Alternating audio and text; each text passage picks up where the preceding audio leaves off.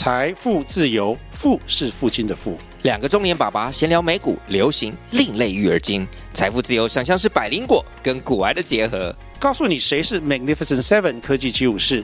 你该买瘦瘦比双巨头吗？从马斯克到泰勒斯，从华尔街到好莱坞，我们都追得上。新的一年听新的 Podcast，让我们一起财富自由，富是父亲的富哦。呃，我们会选择专注在 ODM 的一个商业模式，是当初的起心动念是希望能在最短的时间内服务最多的人。嗯，那因为能最大化我们的效能呢，就可以让这个糖果胶囊这一个新的友善剂型和产品，可以帮助更多的人。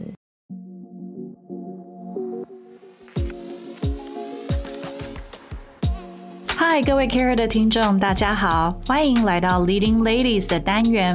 我是主持人 Tiffany，也是 Care 的创办人。在三十分钟的节目中，透过我和各产业女性领导者的对话，了解目前各种趋势议题，如多元共融的领导力、组织或管理的规模化。新时代理财、永续经营、成长性思维等讨论，以及更具全球视野的产业观点，和我们一起打造你的影响力，成为你想象的领袖。Hello，各位 Carry 的听众，大家好！新的一年，兔年到了，新年快乐！好久没有回来主持 Leading Ladies 了，这一季都交给我们的 Future Makers 来讨论我们一些气候变迁的议题。但今天呢，我们邀请到一位去年我跟他有个缘分，我们一起在。嗯，深山里面下着大雨，然后去感受一些嗯，应该说 mindfulness 跟 wellness 的一些反思。那也因此呢，我认识了这位女性创业家。认识她以后呢，我大概去了解她做的事情以后，我觉得非常的酷，因为她真的就是在解决一个她看到的问题，借此来解决全世界的一个问题。我们今天要欢迎的呢，就是糖化生医的创办人 Corina。那我等一下请 Corina 自己介绍她为什么会做这个议题。那没错，你听到“生意”两个字，他们是呃食品跟营养保健品的一个团队。他告诉我这个故事，我觉得蛮感人的，所以我觉得让 Corina 自己来讲好了。我们欢迎 Corina。啊，Hi Tiffany，啊，很感恩邀请我上你们的 Podcast。大家好，我是 Corina，啊，我是谈话声音的创办人。那同时呢，我有一个学龄前的女儿。嗯。那我是一个很喜欢将想法实现的人，所以当有点子 pop out 出来的时候呢，就会迫不及待的想要把它完成。那不然的话，我就会觉得很难过。那所以当时在做谈话生意的时候呢，它可以从两个面向来看：第一个是从个人的面向，然后第二个是从市场的面向。那那我就先问问大家一个问题。你是否有曾经经历过胶囊定剂的吞咽困难？比方说胶囊太大颗卡在喉咙里面，或者是呃太难闻，它的气味太难闻而造成呕心呕吐的感觉。嗯，其实这个现象是很普遍存在的。那每两个人当中呢，就有一个人就曾经经历过这样子胶囊定剂的吞咽困难。这么普遍的一个比例哦。对，它不是只是存在于。小孩子或者是老年人、老年人族群当中，其实像我现在这个年纪，以前我可以一次吞很多药，对我可以吞很多药丸，但是现在不知道是哪一个年龄，嗯，砍过了之后，呃，我发现我很容易回流，就有点胃食道逆流的那种感觉，对。即便现在听起来还像年轻，或者是中年的这个中生代的一个年纪，可是我也面临同样的问题。那其实当时会做的初衷呢，呃，是从自己，然后也从自己的家人、长辈，然后或者是女儿，呃，开始在构思。那因为我自己人生的经历当中，面临过五六个。健康的人生，健康的一个关卡。嗯，那你会发现，其实如果要嗯，同时顾及心理和生理的感受的话，才有办法真正的达到，并且适时的补给营养。这件事情是蛮难的。其实你刚刚提到，呃，可能你自己有一个女儿，再加上你家里有长辈，那你可能观察到他们在吞咽上，那加上你现在自己也开始发现，这个可能跟我们人的岁数或者是我们的喉咙的肌肉等等各种原因有关，让吞咽药物或保健品这件事变成有点挑战。是，可是这个其实是一个虽然有点常见，但它不是一个可以随时解决的一个问题。但你就这样投入了耶？对，因为其实应该说，呃，我从很年轻开始的时候就经历了一系列的一个人生的关卡，那它也都跟健康有关。嗯那其实那个的时候，就有一些想法在心里呃萌芽。嗯那开始也经历到可能长辈家中的长辈，可能像奶奶，嗯，因为我从小是奶奶带大的嘛，所以就特别感情亲近啊，很亲近。嗯那你看到他有一天，呃，在你面前倒下，嗯。中风的时候，那个心里的感受是特别难过。嗯。那你发现他恢复的时候，需要不断的是吞服很多的药，然后还有营养的补给。保健品对，对对对，那你发现他当喝一口水的时候都会呛到，嗯。然后会呛了很久的时候，那你要如何让他可以适时的，嗯，让他可以辅助他，或者是补给营养这一部分，我觉得变成是很 critical。嗯。那因为自己在生病的过程当中，也会需要补充许多的营养素，那或者是养分。因为即便我那时候可以吞，但是我觉得啊，我一天已经吃十几颗药，对，那医生还叫我吃这个吃那个，吃这个保健品吃那个保健品，再贵都得吃嘛，对不对？但是真的已经吃到已经有点我们称的叫 pure fatigue，嗯。就是一个药丸的疲惫感。对，所以那时候就从家中的长辈跟自己从个人的因素开始，是我一个初衷。嗯，在十几年前我就开始踏入食品科技这一块的领域。那其实从那时候就开始在研发各种呃高端的糖果制成。那也开始在从市场面有厂商陆续找上我们，并告诉我们说：“哎，你们有没有办法将保健食品做的跟糖果一样好吃？”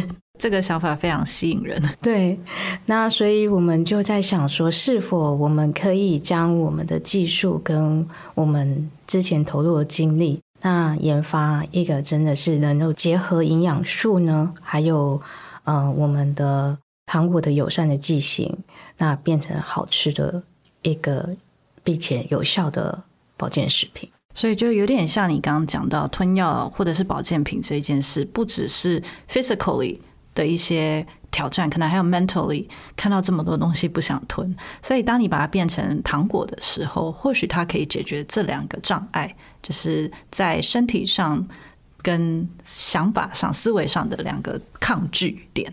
对，应该说，呃，我们就想说，我们把它转换成是一种友善的剂型。嗯那这个友善的剂型呢，同时我们把一些成熟的可能，呃，在在制药的领域的技术，嗯，比如说运用了像制药比较成熟的一些技术，让单一克的糖果的胶囊呢，我们称为 candy s u t i c a l 它可以既有高剂量的添加，然后营养素高。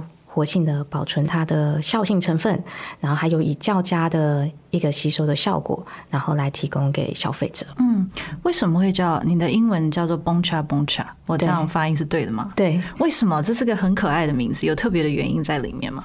呃，其实 Boncha Boncha，其实 Bon Bon 是法文的嗯糖果嘛，嗯对对，cha 那时候是以以 chat，嗯，对我们希望透过糖果呢来传递，以糖果胶囊剂型来传递它的一个价值，嗯，然后跟消费者的健康做一个对话，这样。了解。那 Corina 你也创业很一阵子了，对不对？已经是一个啊、老创的灵魂，对，已经其实经历过零到一死亡幽谷。那你在二零二一年的时候，也从八百多个人中脱颖而出，成为 Cartier 它灵思涌动的女性创业家，东亚地区的台湾得奖者。那这个奖项，你曾经有提过，在别的访问里面，这对你这个社群对你有很多的帮助。那尤其以 Care 我们来说，我们的核心价值也是在啊讨论女性的所谓 support net。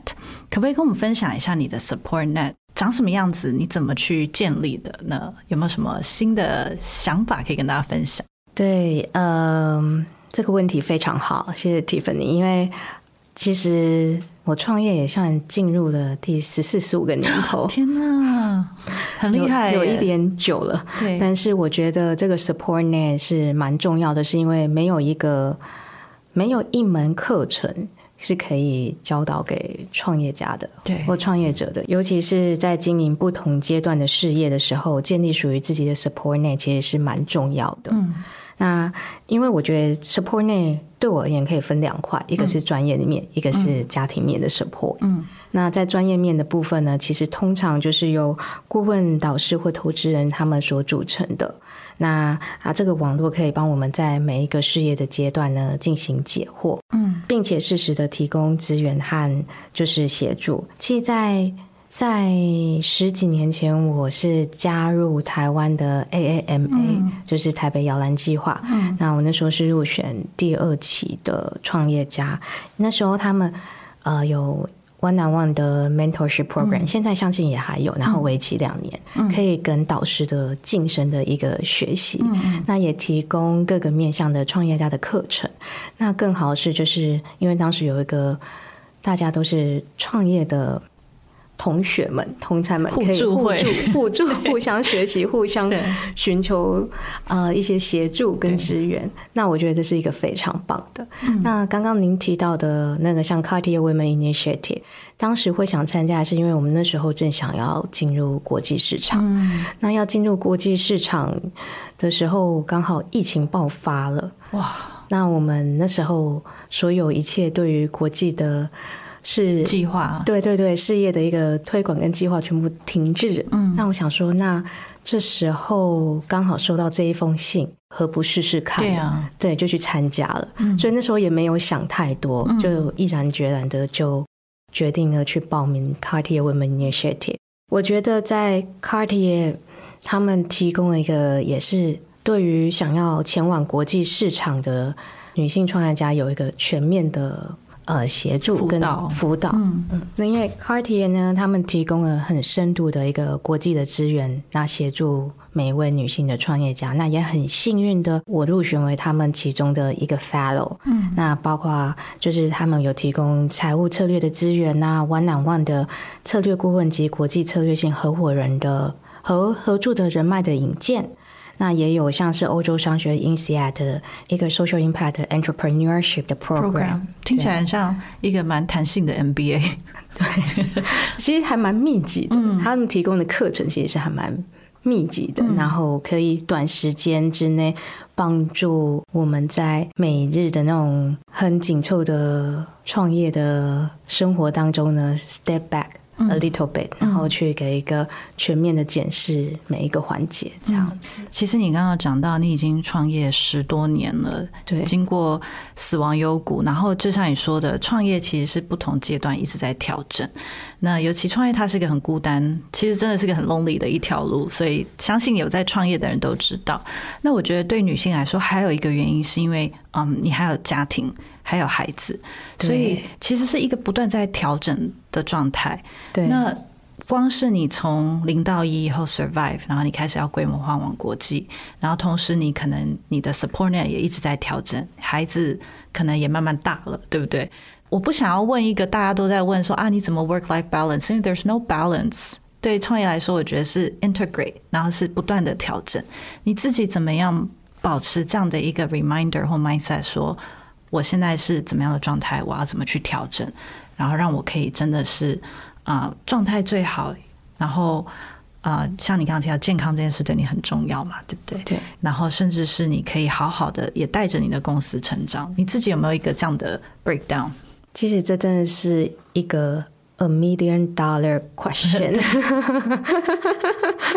对，而且是每一个人都在对啊，都在学习的学习跟寻找。所以刚刚提到，不只是专业的 support net，那家庭也要有 support net。其实，因为我们我们没有跟长辈同住，嗯，所以我们就相对没有很直接的保姆，对我就只能找保姆或者是陪玩姐姐这样子来帮助 cover 我工作时间的时候照顾年幼的孩子，那时候可能年纪还小，因为没有孩子的时候，你可以全心冲刺，对不对？对全心冲刺，只要把自己顾好就好。嗯但是有孩子的时候，那个重心的转移真的是很明显的。对。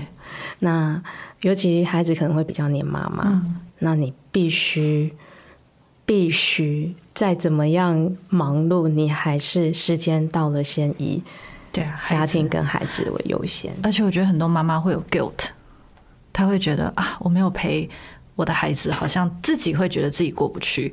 我不知道爸爸啦，但我听到很多爸爸都还好，那妈妈很容易有 guilt，所以我觉得其实女性有很多这种 internal 的我们自己的一些嗯关卡要过，然后你又要一直调整，是，然后你又要创业，其实这是一个很辛苦的一段路。所以你刚刚讲的很好，就是 integrate，嗯、没有一个嗯对啊 work-life balance。而我觉得我后来做的做法就是有一点把工作带到生活中，生活带到工作中，嗯然后让我女儿很清楚的知道我在做什么。对，然后我那时候在准备 presentation 的时候，她在那边听，哦，然后他听，那时候三岁，后来他把我前面的一两句 line 都背下哦来了。真的哦，天哪！他到时候也要报名林思那个涌动女性创业家奖，最小创业家。对他那时候还问我 What is capsule and what is pill？那为什么要他们会有 swallowing difficulty？嗯，对，他就开始问我这些问题，那你就只能用非常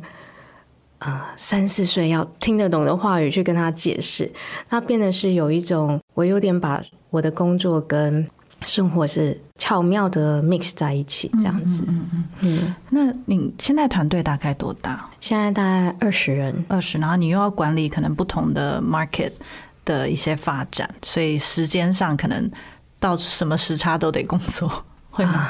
对，讲到一个重点，对因为康扣的时间呢，啊永远是配合双方的时差问题，嗯所以永远不可能是都只有安排在白天的 工作时间，没有朝九晚五这件事情。对啊，就是要随时算时间。当有时候一天三四个国外的会的时候，真的你不知道现在到底在过 哪一天的时间。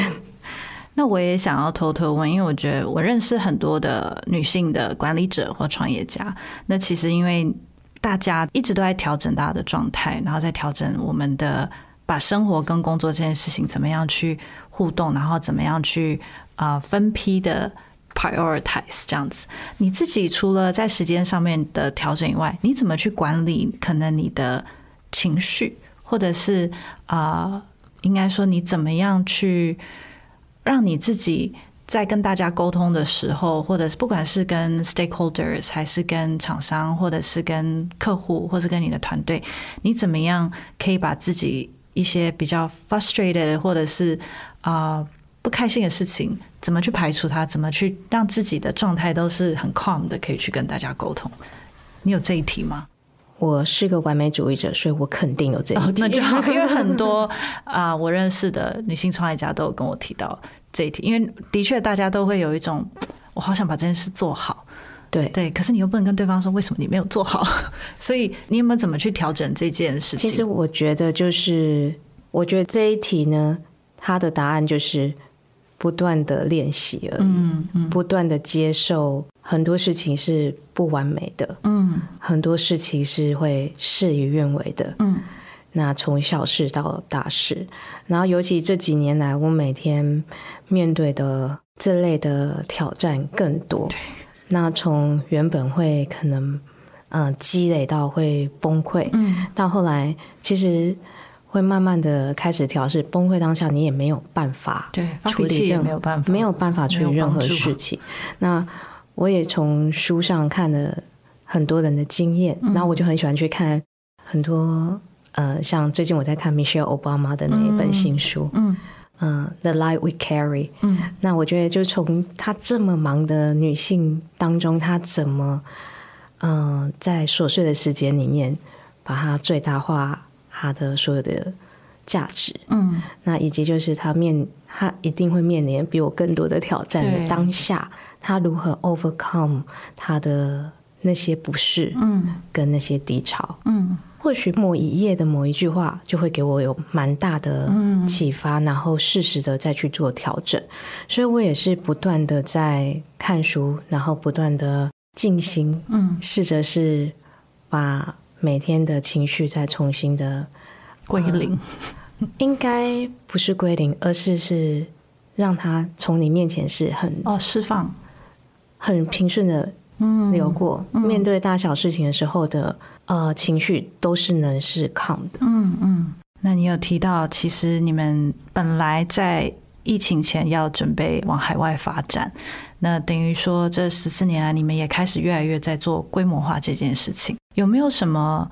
思维可以跟大家分享，你觉得？因为我们如果大家有在看很多，不管是创业的一些书，或者是一些像 Peter Thiel 这些人的书，零到一是一个阶段，接下来一到一百其实是一个完全不一样的阶段。那能够成功的规模化，其实他的思维是完全不同的。有没有可以分享的，或者是说你现在还没有挑战？我觉得我们现在也还在往成功这条道路上努力。那但我觉得，嗯。能够成功规模化的最重要思维呢，其实就是拥有全局的视野的思维。嗯，那我觉得这件事情就是在于从全局思维的决定呢，要解决哪些基础的问题，嗯，那才会决定对的问题。当这个对的问题确定之后，我们就要开始解决系列的关键问题的节点，然后还有衍生出来的问题都被解决了。这样子才能够投入相对少量的资源，解决大规模的问题现象。那我觉得这才是顾客买单的一个重点。对，有时候创业家会 lost from。Priority 就是你有太多的问题在你眼前，然后你觉得每个都有机会，尤其是个就像你提到，可能他比较有 vision 的创业家，或是看的比较远，都会觉得每个其实都是机会。可是你怎么 prioritize？你的资源是有限的，对不对？对，所以这个是个能力。我我们曾经也在那个阶段，对，那你怎么解决？我觉得它就是一个。不是解决，而是当下你如何做选择。嗯嗯嗯嗯，你要如何选择？它是你要解决的问题，它是你现在的第一个 top solution 要去做的。对，那你要让自己没有退路，嗯，然后全心全意先去解决你认为最重要的、最基础的问题，然后聚焦。嗯，我觉得这才是当你聚焦之后，嗯，才会有。全局的思维去做到规模化，嗯嗯嗯，所以是其实真的是一个排序的能力，排序以后去聚焦，去解决这些事情。对，像我们的话，我们解决了呃胶囊定期吞咽困难的一个基础的问题，所以我们开始成功的研发并建制生产的设备，然后可以广泛的运用到各类型的衍生的问题上。那聚焦且广泛的问题，就让我们一。成功的研发并建立生产线之后，可以快速的市场化。嗯，对。那快速的市场化之后呢，进一步有大量的经验升级解决问题的方案，然后它就像一个正向的一个飞轮。嗯嗯，对。你刚刚有讲到，其实呃市场化这件事情，而且你们又是前面要投资设备，投资很多的这个，其实它的压力很大。因为我们蛮多听众也是在传产，所以都是有这个所谓他的资产都是比较高资产这一块有没有特别可以分享的？因为如果解决了一个关键的问题的时候，你可以用比较少量的资源移除大部分人的问题现象，也就是说的痛点的时候，自然而然它就会吸引到好的人才。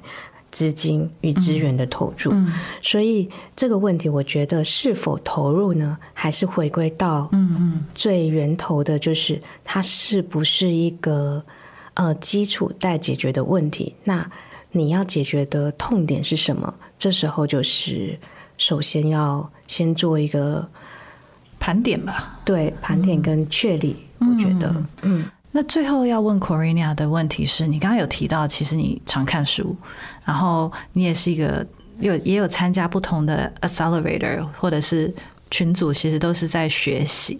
但创业家真的很忙。其实我想，不只是创业家嘛，妈妈，你又是妈妈又是创业家，真的忙到不行。你怎么样让自己还是有一个时间，或者是你有没有什么特别的方式，让你可以快速的去学习这些东西，或者是看一些书？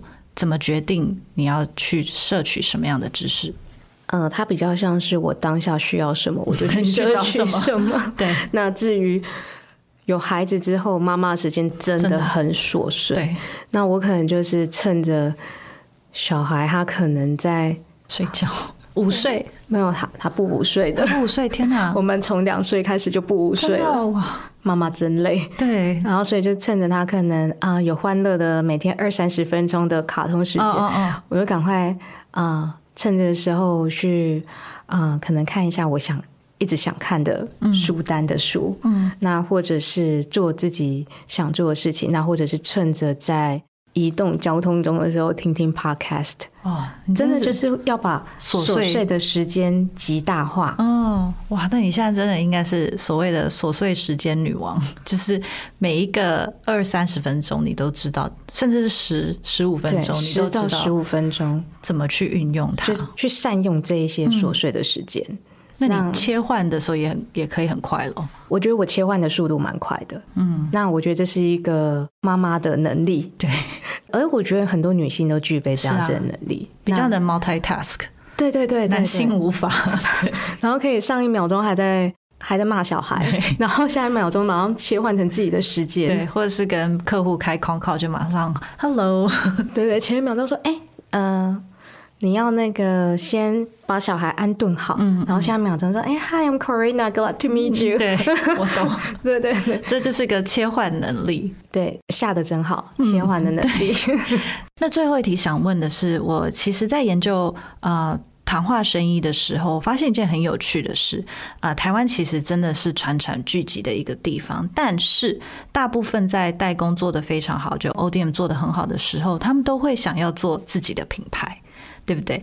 那在这边的平衡，有的人是两个都做，但是你们却选择专心的在做 ODM，所以它这点很有趣，这也是很多啊、呃台湾传产的一个机会点之一。可不可以跟我们讲一下，为什么你会决定专心做这件事？呃，我们会选择专注在 ODM 的一个商业模式是，当初的起心动念是希望能在最短的时间内服务最多的人。嗯，那因为能最大化我们的效能呢，就可以让这个糖果胶囊这一个新的友善剂型和产品，可以帮助更多的人，帮助他们的健康。我之前在 Peach 常提到一件事情，就是如果营养健康人权是一个黄金的准则的话，那我们如何帮助每一个人获取到适时的营养素，并达到理想的健康状态？嗯，其实这也是我们一直在思考的，所以我们有时候很多的技术或产品不到位，或者是没有做到我们心中最理想样子，我们是不让他出门的。嗯嗯那因为我觉得营养摄取和健康都是一个每个人的最基本的权利，所以要让更多人轻松的补给所需的营养，我觉得这是我们期望我们解决方案能带给大家的。那广泛的适用在各种胶囊递进本来就有的症状，然后让使用者的频率更高，然后影响的人群更广，那就可以产生更大的一个效果。嗯嗯，我觉得这个起心动念很棒，也很 focus 在你一开始想要帮助啊、呃全世界对胶囊定剂有吞咽困难的人，可以轻易摄取他们所需要的营养成分。那专心的做代工，其实可以跟更多的应该说。品牌去做很多的合作，对。去推广到更多的人，比起你自己做品牌来，对，因为以前我们也曾经做过 B to C 嗯。这一个，然后用自己的品牌能服务的真的是比较小众的一群顾客。嗯。那当我们愿意呃先撇开利益这一个或者是毛利率这件事情的上面的时候，可以让更多的人同受惠。受惠。嗯。那我可以同时间跟更多保健品品牌商或者是药厂去合作。嗯那进行在技术上的研发跟进行 ODM 的服务。嗯嗯，很棒，谢谢今天 Corina 跟我们分享了很多。啊、你在做的事情，以及啊、谈话生意的一些使命，那我觉得这个故事非常启发大家。那也很希望未来还有机会再请 Corina 来跟我们分享我们女性创业家持续的一个修行，就是耐心，还有很多的一些其他的。我会继续休息的。谢谢 Corina，谢谢谢谢 Tiffany，谢谢。各位 Care 的听众，春天即将到来。每年三月的第一个星期六是我们最盛大的年会。今年三月四号，我们将迎来第四届国际妇女节论坛。今年我们做三个不一样的地方：第一，更国际化的观点分享，国门开启，因此我们踏遍亚洲，邀请到十四位丰富多元的讲者，来自台湾、美国、日本、韩国、马来西亚、新加坡到印度。集结不同的意见领袖，也因此将为全英文的论坛。第二，更深入的议题探讨，走出国门，带入国际观点的同时，我们将从三个层面：企业组织、人才大战如何留任并培养竞争力；第二，个人和消费层面，女性怎样做出更有影响力的永续消费及投资；到最后拉回最重要的社会层面，接下来十年对于台湾甚至全世界最重要的再生能源的应用，以及女性在这之中的机会。第三，我们最在乎的充足的深度连接和社交时间。这次我们回到台北表演艺术中心，让台上台下、室内户外无障碍对话。每一次的共学更好，每一次的交流都在深化我们有意义的连接。利用一天的时间，和我们一起快速学习充电，和我们一起庆祝 Together a more sustainable future。我们三月四号见。